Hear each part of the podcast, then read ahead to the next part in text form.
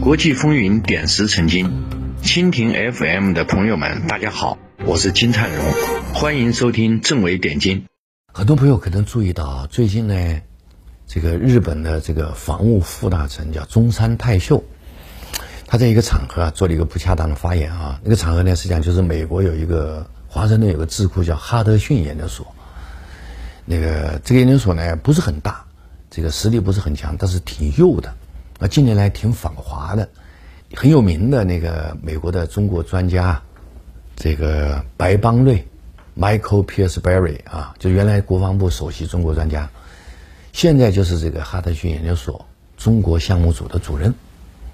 这个，那我在这个特朗普时期特别活跃啊，呃，这个人呢，以后可能会写写进中美关系史的，就是中国有一个著名的这个。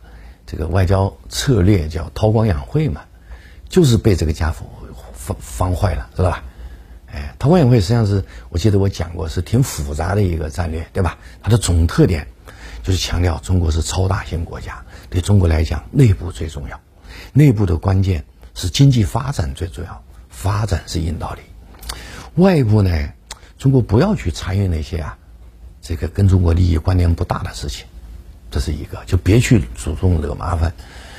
另外一个，就万一麻烦惹到中国了，中国能忍还是忍一下，是吧？以确保国内的经济发展，这是韬光养晦的总体思路啊。所以它是挺复杂的一个外交思路，但是就被这个家伙被这个白邦瑞啊翻译成了 hide your capability and buy your time，隐蔽力量，等待时机。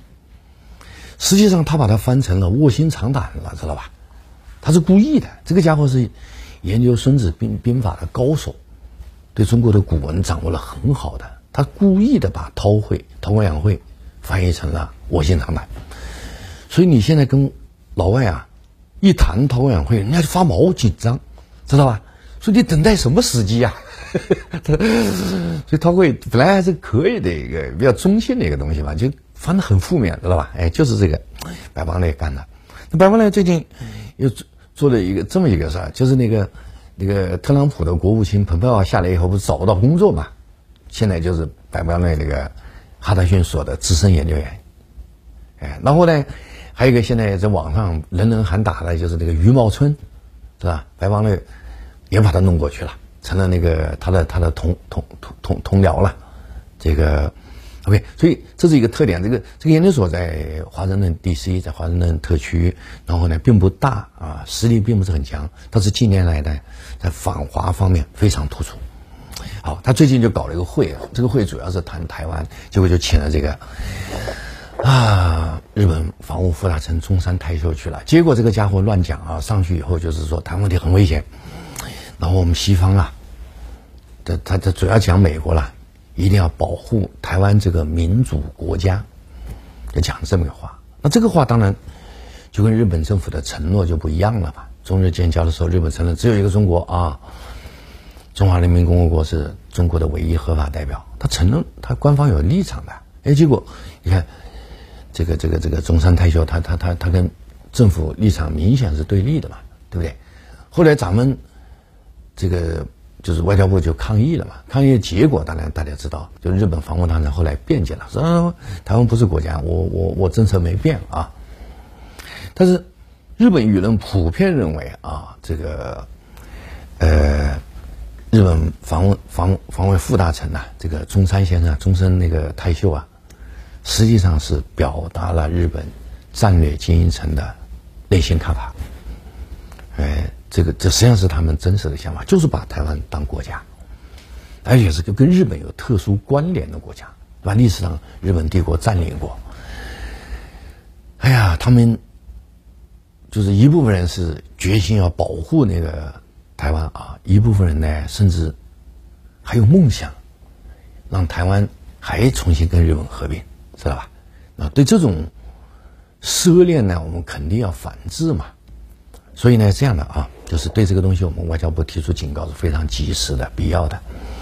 然后呢，那个对日本精英层呐，在台湾问题上啊，走极端呢，也要有防范心理。当日本的战略精英层是吧，在台湾问题上啊，有集体的心理把台湾当国家，要保卫这个国家，那就是有点危险了，对不对？所以呢，这个我们要抗议，对这种越界言论要抗议，还有一个要防范，那个就是很多搞台湾问题研究的朋友都有个感觉，就是台独后面站了两个国际势力，一个是美国，一个就是日本。那美国比较张扬一点，日本比较低调一点，但日本的支持实实在在的，知道吧？另外呢，就如果台湾问题啊，就是武力解决啊，那么对利益的触犯呢，美国的利益也有触犯，但是其实小一点，它不是致命的，吧？台湾被我们拿下来，美国很难受，但是不会致命。对日本可能是致命的，这个。因为日本这个国家跟中国还是不太一样，就是它对外部世界的依赖比我们大多了，知道吧？日本比如说能源啊，它百分之九十以上都是靠外面，咱们国家实际上呢百分之九十靠自己的，知道我们真正对外依赖的能源很少的。呃，这么告诉大家，我们中国现在那个煤炭呐，原来呢占到就刚改革开放，煤炭占我们能源的八十五啊，现在降降降到五十五了，降了很多了吧？然后呢，我们差不多有百分之二十多吧，是那个水水资源，就是三峡电站呢，还有最近刚开通白白河滩呐啊，因为我们最近那个太阳能啊、风能啊发展特别快啊，大概加起来能够到就是就接近十了，是吧？这个那剩下的十几呢是靠石油天然气，石油天然气呢。你看，我们石油是百分之三十是自己的嘛，天然气呢大概小一半自己，所以真正我们依赖外面的就石油、天然气，加起来在整个中原的中国能源结构就是十不到一点。日本不是，日本百分之九十都是靠外面的，知道吧？它比我们脆弱多了。然后这些能源怎么来呢？哎，要是海上。